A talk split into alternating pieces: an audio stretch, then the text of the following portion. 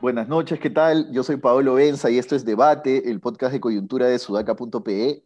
Como todas las noches estoy con Alexandra Ames y David Rivera para comentar las noticias más importantes del día en un día eh, esperanzador por lo menos por lo que a mí respecta, de poder saber por fin que va a haber una proclamación presidencial, más allá de que sea de Castillo, que al cual ya saben ustedes que no le tengo mucha esperanza, al contrario, le tengo muchas dudas y mucho resquemor, pero finalmente parece que vamos a tener presidente proclamado pronto, a menos que algo ocurra que se desvíe de los cánones democráticos. ¿no? ¿Por qué? Como ha confirmado, informado la República, eh, el miembro del Jurado Nacional de Elecciones, Víctor Rodríguez Montesa, que reemplazó a Luis Arce, destituido por la JNJ recientemente, ya terminó de firmar todas las resoluciones que tenía en su despacho. Es decir, todas las resoluciones que lo que hacen es rechazar, con voto en minoría de Rodríguez Montesa, pero finalmente rechazar los intentos de Fuerza Popular del Fujimorismo de bloquear la proclamación de resultados de, de las elecciones, ¿no? en las que ha ganado finalmente Pedro Castillo, según todo parece indicar, porque por más que se han esforzado del otro lado en presentar supuestas pruebas, no han presentado pruebas ni siquiera que se acerquen a, poder ni probar, ni siquiera poner indicios suficientes como para decir que hay un fraude ni en mesa ni en ningún otro lado. ¿no? Que, que haya habido irregularidades ya está claro, esto ya lo conversamos, no tiene nada que ver con un fraude.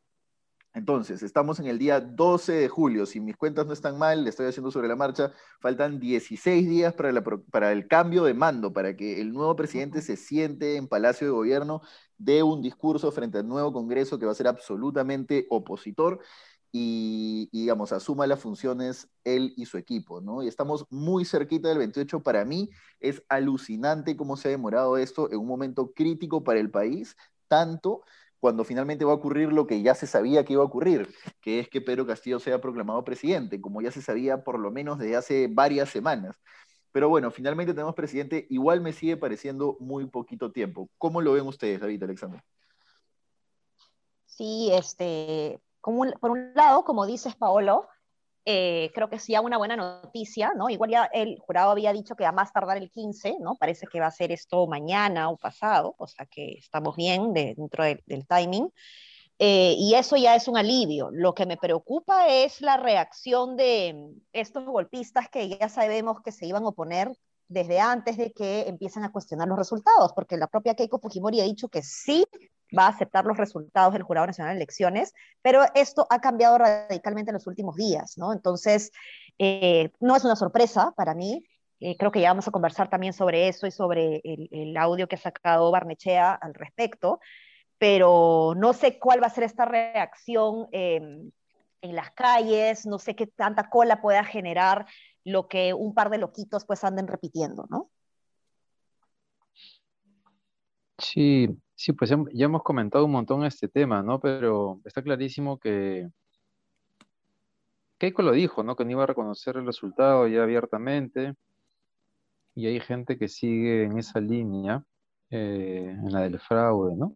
Ayer Ojo Público publicó un artículo interesante sobre tres mentiras que dijo Daniel Córdoba, Daniel Córdoba en el Foro de Madrid, ¿no? Este, y la gente que sigue hablando de fraude, compartió ese video, ese, el video del Foro de Madrid, este, a pesar de, que ya se de que ya se han aclarado tantas veces este, las mentiras que se han dicho. Y lo que está claro, como dice Ale, es que eso no va a parar, em, que van a seguir, este, y que apenas asuma Castillo va a empezar la campaña para vacarlo, ¿no?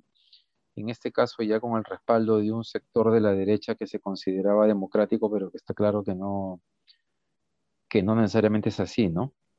Claro, eso es lo siguiente a comentar, ¿no? ¿Qué, ¿Qué, tanto van a poder quitarle estabilidad a su gobierno y qué tanto va a afectar eso a lo que su gobierno puede hacer, ¿no? O sea, no solo en términos, por ejemplo, de la Asamblea Constituyente, sino en términos de lo que un gobierno tiene que hacer, sacar adelante proyectos de infraestructura, este, no sé, implementar políticas públicas en un montón de sentidos, etcétera, etcétera, etcétera. Todas esas cosas pueden ser bloqueadas por un Congreso opositor, como ya vimos que el Congreso no tiene ningún empacho en bloquear proyectos de ley, por ejemplo, del Frente Amplio en represalia, del Frente Amplio, este, de, la izquierda en general, en represalia por haberles eh, malogrado la elección de magistrados del TC, por ejemplo.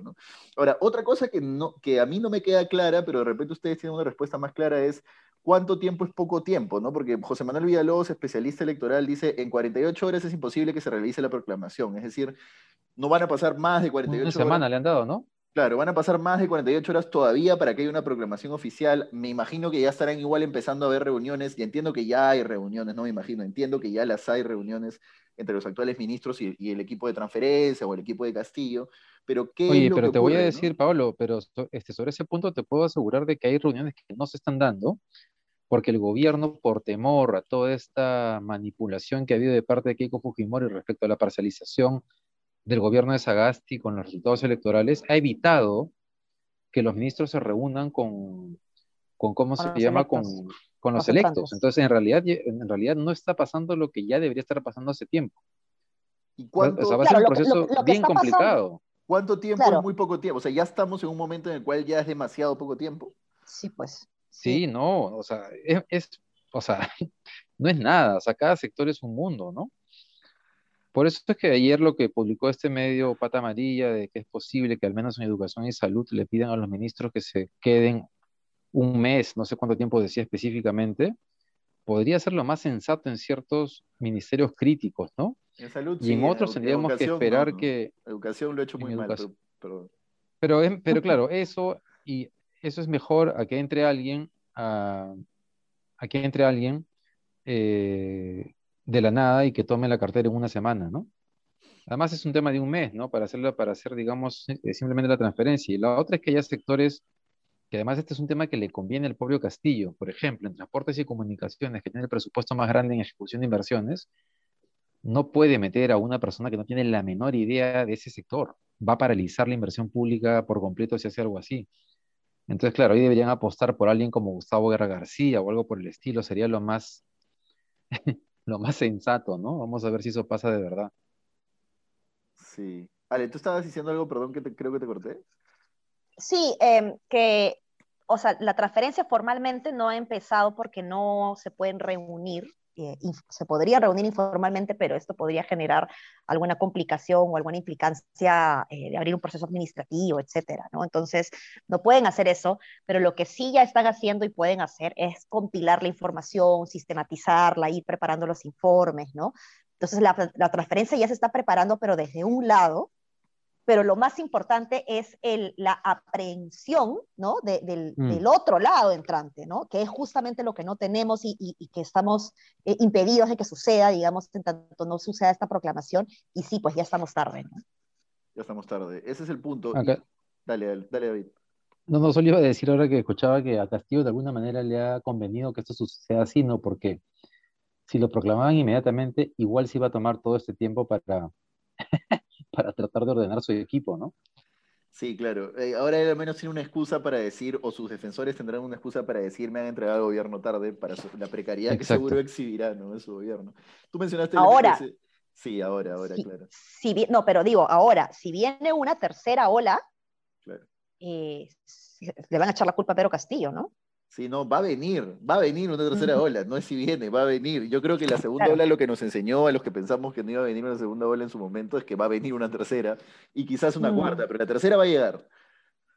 Este, y sobre el MTC, un chiquito, David, tú dices que en el, MTC no puedes poner a un inexperto, pero bueno, el ministro que puso Sadasti fue, es periodista, ¿no? Eduardo González estudió periodismo y tiene una maestría en gestión pública, pero bueno, no mucho más, ¿no? Nosotros me acuerdo que hicimos un artículo en Sudaca que el MTC era el último bastión del vizcarrismo, porque Eduardo González es pues de la collera Moqueguana, ¿no? De la collera, y todos sus directores de línea, etcétera.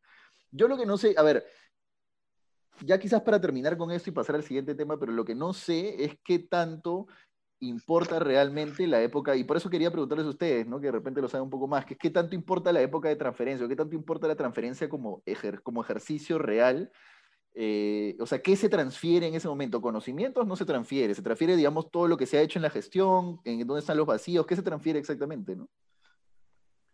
Em, lo avanzado en políticas públicas, en algunos proyectos, algunas eh, resoluciones que están en camino, ¿no? Por ejemplo, no sé, en eh, recomendaciones de la OCDE, digamos, hacer eh, la implementación del observatorio de reforma del Estado, por decir cualquier cosa. este, cuando le llegue la carta de la OCDE a Castillo, le diga, oye, ¿cómo van con este tema? Para que él no diga, oye, ¿qué es esto? ¿no? O sea, ¿de dónde es? ¿Dónde busco la información? ¿Dónde está? ¿no? Entonces, eh, eh, eso se lo tienen que haber entregado y decir, por si acaso, cuando te pregunten, acá está esta información sobre este tema. ¿no? Claro, claro, claro. Mm. Bueno, y lo otro a comentar hoy es dos cosas, que Keiko Fujimori, según Canal N, dijo textualmente que no va a aceptar la presidencia de Pedro Castillo, después de, como dijo Ale, haber dicho que sí va a aceptar los resultados que dijera, que proclamara el JNE, pero ahora dice que Fujimori no aceptará la proclamación de Pedro Castillo como presidente porque nosotros le decimos que vamos, no vamos a aceptarlo, a lo largo de esta semana hemos podido ver tantas denuncias irregularidades y quieren apresuradamente ya lanzar un resultado. Dicen que en pocas horas o días van a consumar el fraude en mesa. Insiste en este término fraude en mesa, que es una forma medio truculenta de querer decir fraude sin decir fraude porque saben que no tienen pruebas para un fraude, tampoco para un fraude en mesa, pero bueno, en fin. Y lo otro es Alfredo Barnechea, que ha reaparecido básicamente amenazando a Salas Arenas, el presidente del JNE, que es blanco perfecto, digamos, es el blanco preferido de Beto Ortiz y toda la collera de, gente que lo sigue, ¿no? Que es, eh, y le ha dicho, bueno, tú tienes una denuncia ya, una denuncia en general para los que saben, una denuncia la puede poner cualquier persona, se admite a trámite, no es que haya una investigación, una denuncia es una denuncia, nada más. Pero bueno, en fin, le ha dicho que tiene una denuncia, etcétera, y que por favor eh, pida Salas Arenas la auditoría internacional para que no sea juzgado por los delitos de los que él cree que es responsable. ¿A quién representa Barnechea? No lo sé. ¿Por qué sigue interviniendo en política todavía en estos momentos? No lo sé. Este, ¿Qué pruebas tiene de que Salas Arenas ha cometido un delito? No lo sé, porque no las dice, solamente dice que hay una denuncia. Entonces, en general, le estamos dando un espacio a esto. Yo creo que es importante darle un espacio a esto para que quede claro cómo hay personas que van a negar que Pedro Castillo es presidente hasta las últimas consecuencias. Barnechea es una de esas personas, pero no hay que prestarle atención, creería yo, no representa a nadie. ¿Cómo lo ven? Sí, es, eh, dale, dale, David. Este, mira, de Keiko, eh, yo no espero nada, ¿no? Entonces no me sorprende lo que está haciendo. Ni tampoco de las mafias alrededor que solamente están buscando librarse de la cárcel. Aquí el tema es que hay una serie de personas que se están prestando para toda su campaña. Eh, y eso es lo que más me preocupa en términos de lo que viene, ¿no? Lo de Alfredo Barnechea también es para criticarlo, pero Alfredo Barnechea creo que está, ya hemos hablado de esta categoría de personas mayores de 60 que creo que están esperando algún tipo de reconocimiento del Perú, que de sentir que tienen algún tipo de valor para el país y que buscan este, exposición o espacio público como el lugar, ¿no?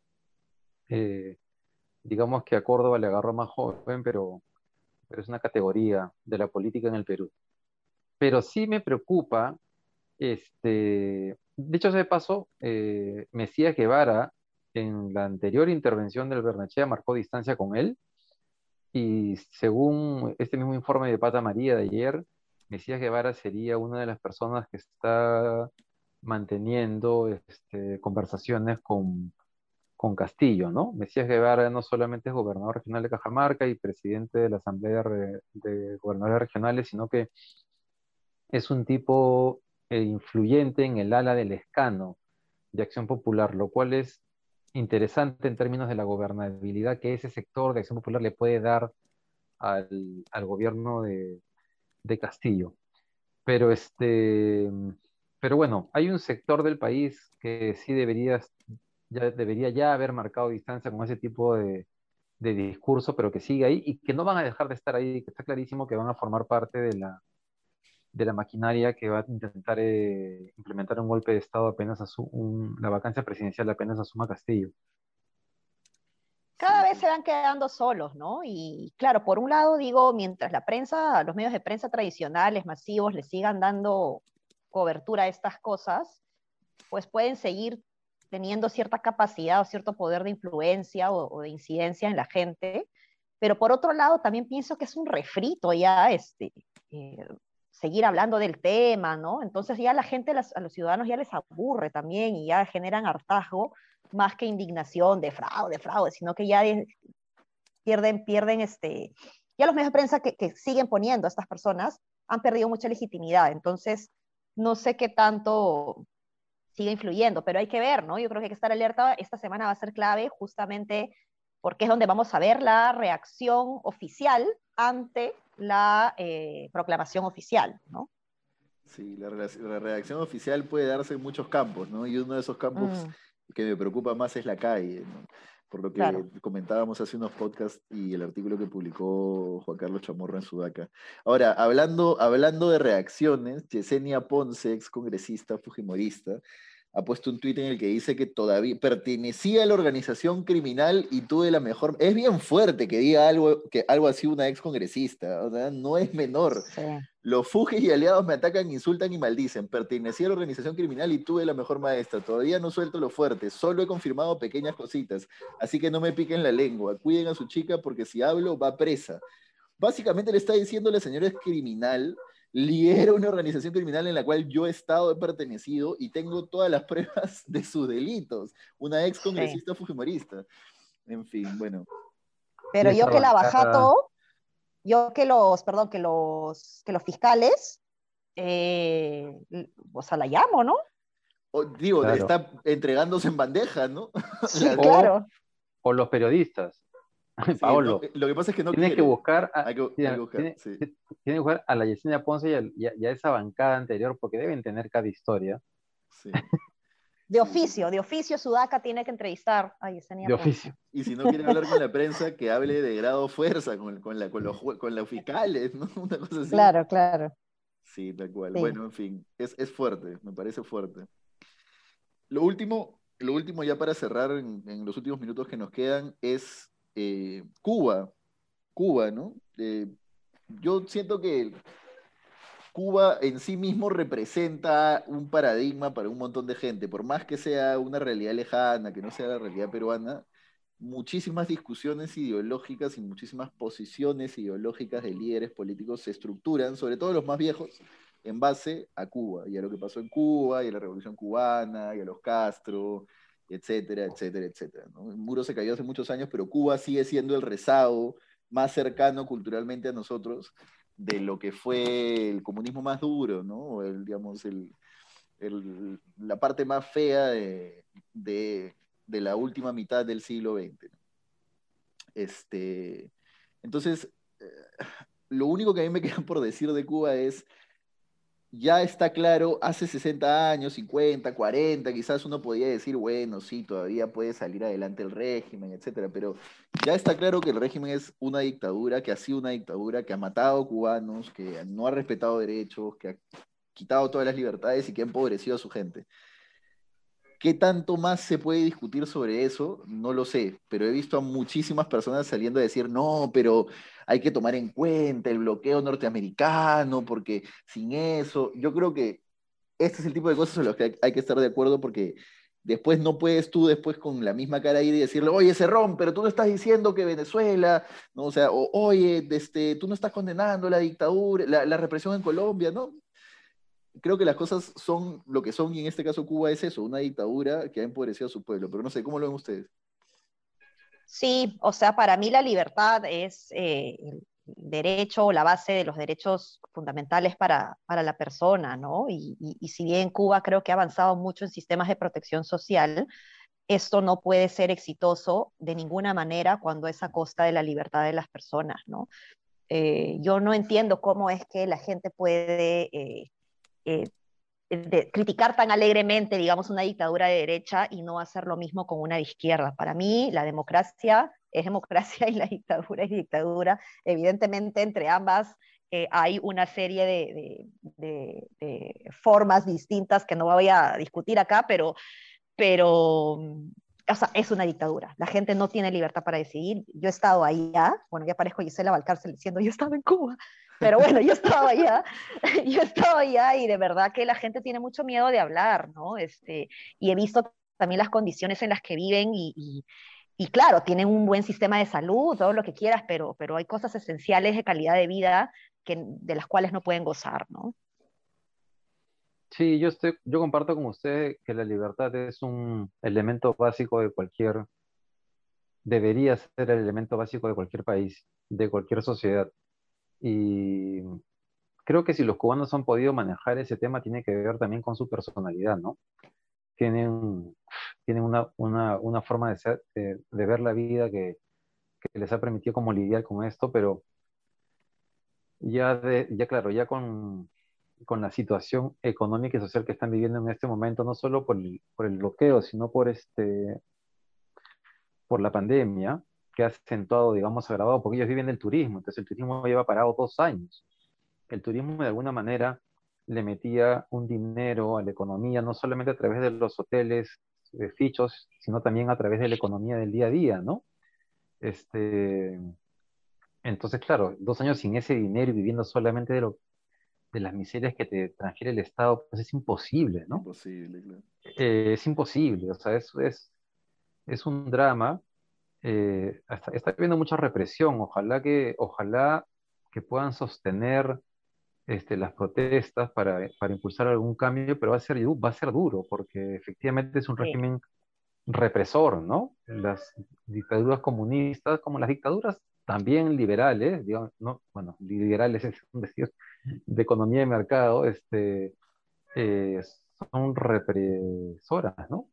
Eh, le están cortando el internet a la gente para que no pueda comunicarse por WhatsApp, que es como se han formado nuevamente estas, estas manifestaciones y ojalá que estén en capacidad de sostenerlo, solo eso.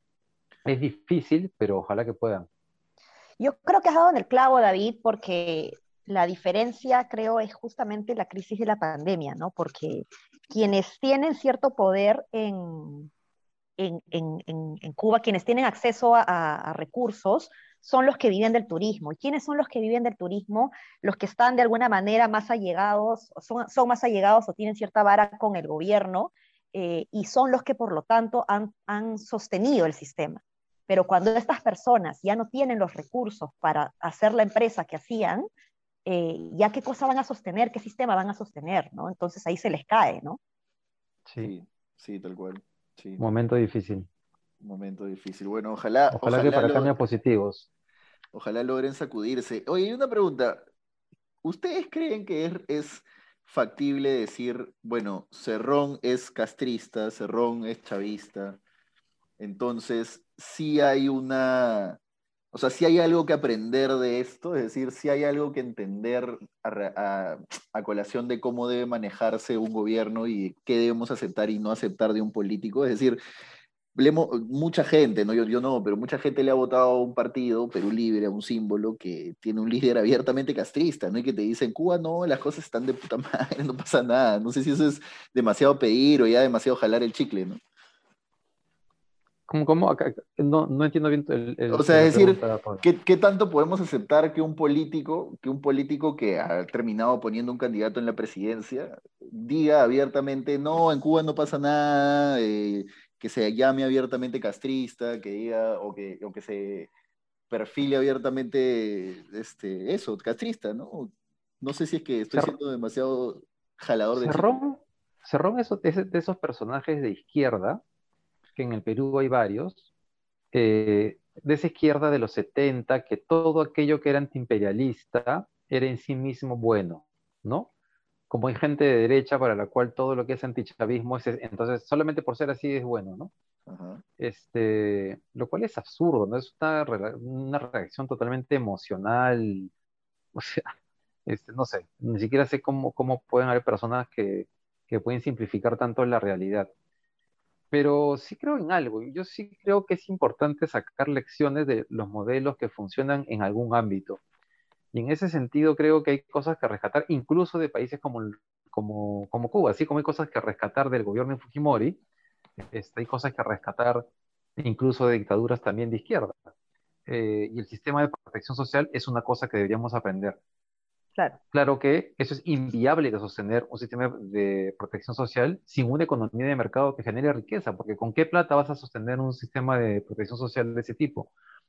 Y creo que ese balance y esa comprensión es justamente la, que han logrado los países más desarrollados, los países nórdicos o Canadá. Darse cuenta que requieres de los dos para, sostener un modelo con ese nivel de calidad de vida. Mientras sigamos en esta polarización no vamos a poder avanzar en ninguno de los dos lados bien. Sí, tal cual. Nada, eso ha sido todo por hoy. Nos hemos pasado un poco del tiempo, pero Cuba es importante. Este, nada, nos vemos mañana. Eh, y esperemos ya con un camino de proclamación por lo menos trazado y sabiendo cuándo se va a proclamar al presidente. Y no se olviden de compartirnos, comentarnos y seguirnos todos los días en sudaca.pe. Hasta mañana. Hasta mañana. Chao, chao.